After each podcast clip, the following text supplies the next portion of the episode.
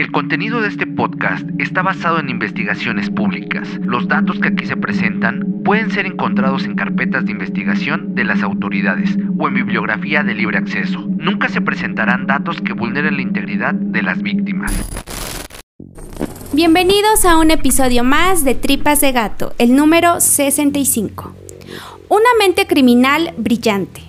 Así era descrito Marco del Callejo Pérez Salazar, un hombre que sembró miedo en algunos taxistas de Puebla, simplemente por satisfacer sus deseos como asesino. Este es el caso del mata taxistas. Antes de comenzar, quiero mandar un saludo para Abril Domínguez, que nos escucha por Spotify cuando terminan sus clases. Si alguien más quisiera recibir saludos, nos pueden mandar mensajito por Instagram para que en el próximo episodio estos salgan. Eh, sigan todas las redes de Tripas de Gato que aparecerán en la descripción y gracias a todos los que se han unido. Sin más que decir, yo soy Beth, comenzamos. Marco nació en el estado de Puebla, México. Fue un niño adoptado por Benjamín del Callejo García, presidente del Colegio de Notarios. Marco tenía una buena familia, pues lo habían criado procurándole todo lo que necesitaba desde pequeño. Marco siempre supo que era un niño adoptado y además sabía quién era su verdadero padre, al que en ocasiones frecuentaba. Cuando comenzó la etapa de la adolescencia, Benjamín notó comportamientos que lo alertaron sobre su hijo, haciendo que Marco recibiera atención psicológica. Para la familia el proceso se había tornado un poco complicado, el cual se había salido de sus manos. Marco había dejado de asistir a sus consultas al grado de querer irse a vivir con su verdadero padre y abandonar a su familia adoptiva. Benjamín explicó que desde hacía 10 años Marco había dejado de recibir el tratamiento psicológico y por ende se había ido de la casa, pero a pesar de eso nunca le había faltado atención o se habían apartado de él. Así solo regresara por periodos cortos, para después desaparecer nuevamente. Además, lo alentaban a que siguiera estudiando, ya que había comenzado la carrera de Derecho en la Ibero, pero esto fue en vano. Tanto la vida de la familia como la de Marco dio un giro cuando en septiembre del año 2010 se daba la noticia de que un junior había privado de su libertad a un taxista. El responsable, Marco, quien golpeó al taxista y lo metió en la cajuela mientras conducía el taxi por varias calles. Esto se supo gracias a que la víctima sobrevivió, después de que Marco estrellara el vehículo y la gente que vio todo diera parte a las autoridades. Cuando la policía llegó, se percataron de que en la cajuela había una persona. Inmediatamente detuvieron a Marco y el taxista declaró todo lo que había pasado. Así fue como lo detuvieron en septiembre del año 2010, pero esta detención solo duró 10 meses, debido a que su padre pagó la fianza de 270 mil pesos para poder salir.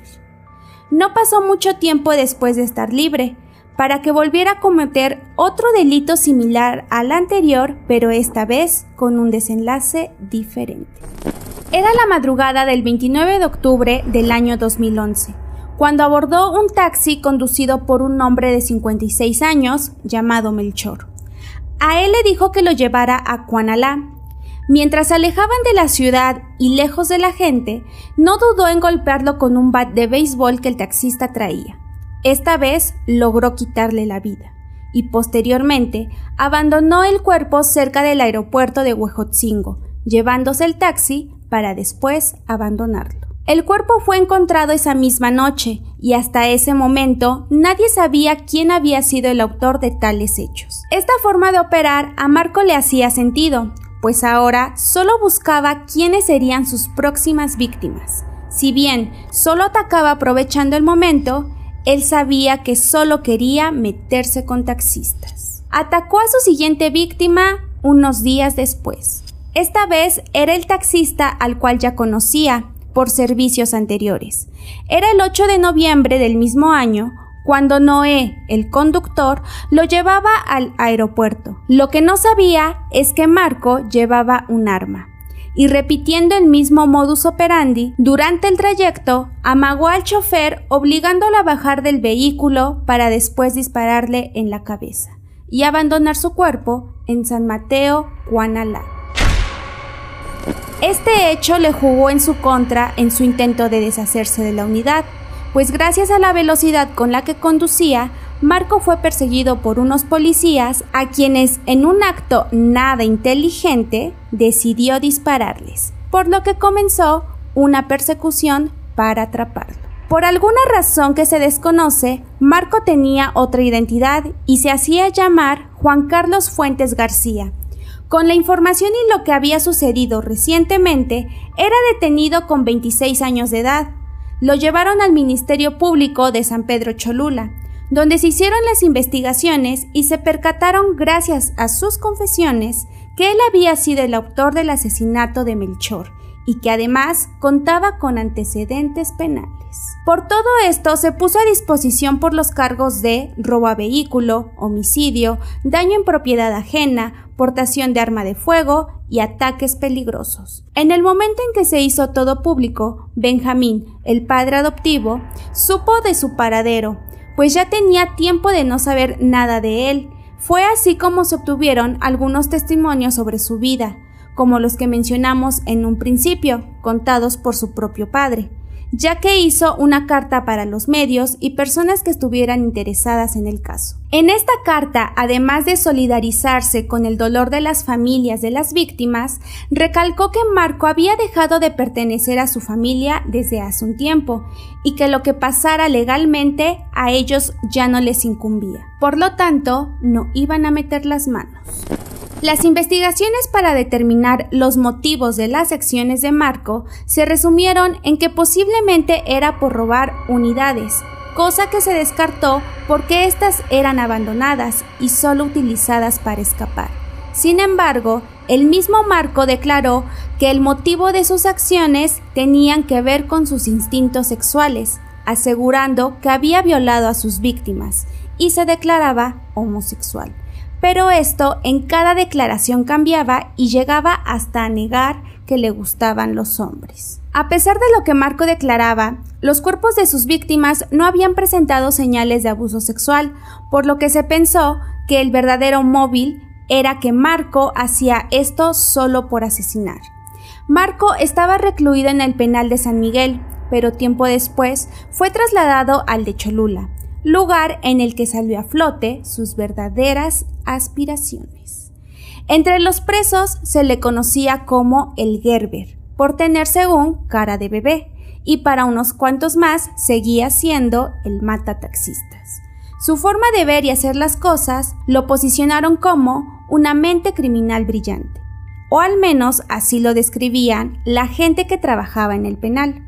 El expediente clínico que se le realizó había señalado que Marco padecía esquizofrenia, pero después el médico legista señaló que Marco no presentaba ningún problema mental que le quitara culpabilidad de lo que hacía. Según testimonios de los trabajadores, se autodenominaba como la más bonita del penal y nadie debía meterse con él.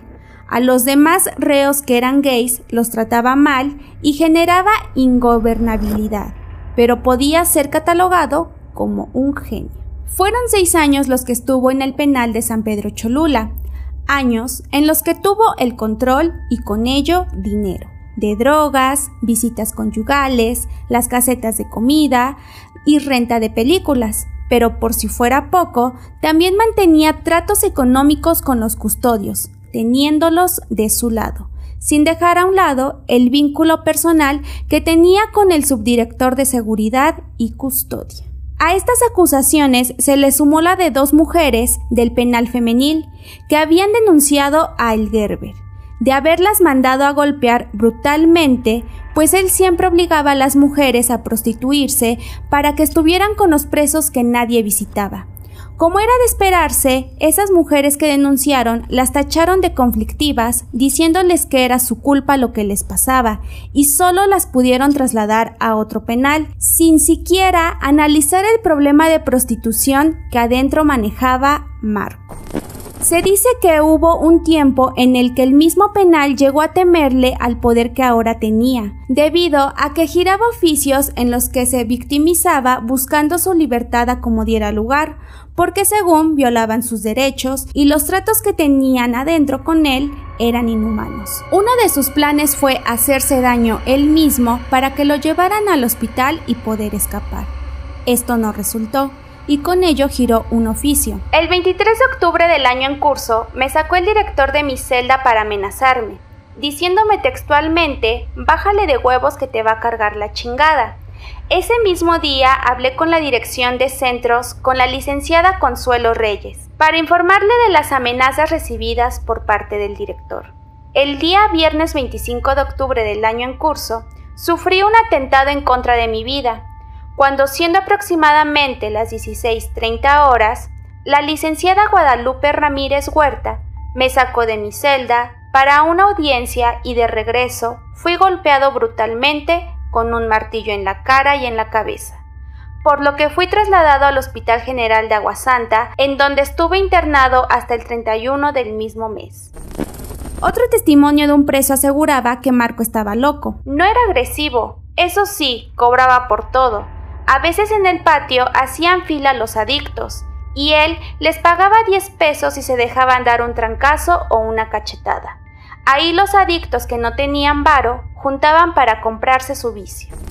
Por si esto no sonara tan corrupto, se supo que Marco era el líder de una banda dentro de la prisión integrada por personas que habían cometido delitos violentos y habían sido consideradas peligrosas. Entre ellos estaban Gregorio Castelán González, asaltante, homicida y dedicado a la corrupción de menores. Bernardo López Morales, el médico, acusado por asaltos cometidos a farmacias en Puebla. José Luis Gómez Reina, integrante de Los Balos, banda de secuestradores. Y nada más y nada menos que Alan Emanuel Aparicio Pérez, o mejor conocido como El Halcón si no saben quién es, aquí les dejamos el capítulo para que sepan sobre este lamentable caso. Toda esta banda fue desarticulada y trasladada a otros penales del estado de Puebla, en Tepeji y Ciudad Cerdán. Una vez que todo esto se supo, se empezaron a investigar y a dar de baja a los funcionarios cómplices de esta red.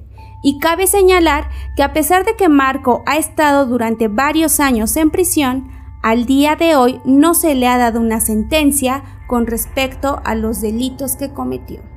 Se llegó a considerar que el caso de Marco se trataba de un asesino serial, por la cantidad de víctimas que tuvo. Sin embargo, de ser así, no nos cabe duda que la forma en cómo cometió los asesinatos eran de un asesino desorganizado que aprovechaba el momento y se dejaba llevar por el impulso sin importar dejar evidencia o exponerse, tal y como sucedió. La detención de Marco puso a la población en alivio, pues al estar en prisión hizo que ya no tuviera más víctimas.